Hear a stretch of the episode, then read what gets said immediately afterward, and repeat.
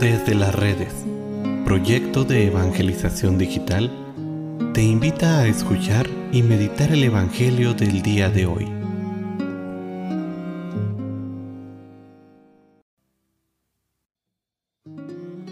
El día de hoy, viernes 23 de septiembre, escuchemos con atención el Santo Evangelio según San Lucas.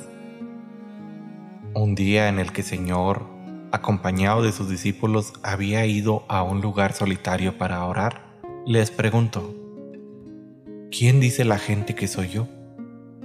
Ellos contestaron, unos dicen que eres Juan el Bautista, otros que Elías y otros que alguno de los profetas que ha resucitado.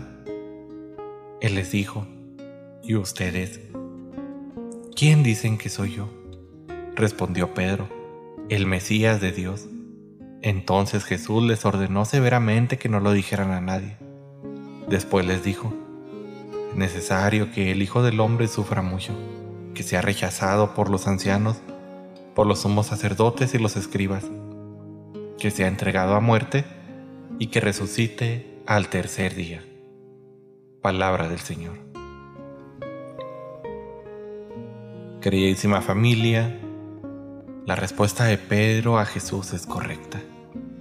Sin embargo, la idea del Mesías no es la correcta. Este pasaje nos deja ver cómo los apóstoles esperaban un Mesías que les resolviera sus problemas, un Mesías que los liberara de los romanos y un Mesías que les devolviera un poder económico. Jesús los corrige nuevamente y les dice, el reino y el mesianismo mismo es el que trae esta relación con la cruz, con una renuncia, con un rechazo por parte de los importantes.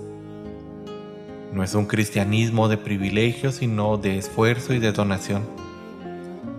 Y puede ser que hoy en día todavía muchos de nosotros estemos esperando este tipo de Mesías un Mesías que lo resuelve todo, un Mesías que me va a solucionar todos mis problemas, un Mesías que si logro cierta posición en algún grupo religioso, en mi capilla, en mi parroquia, me va a traer poder. Sin embargo, Jesús nos dice que esto no es así. Él no ha obtenido el poder del Padre, sino que es el mismo Padre quien nos manda su ayuda por medio del poder del Espíritu Santo.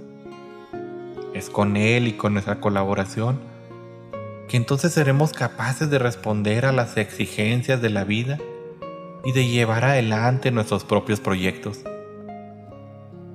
Es de esta manera reconociendo que desde la humildad, desde el servicio, es donde se encuentra el reino y no desde las posiciones de poder o las posiciones de importancia.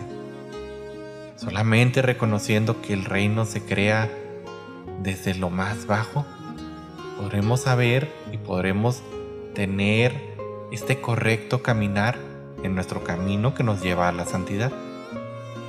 ¿Y tú, hermano? ¿Qué tipo de Mesías esperas?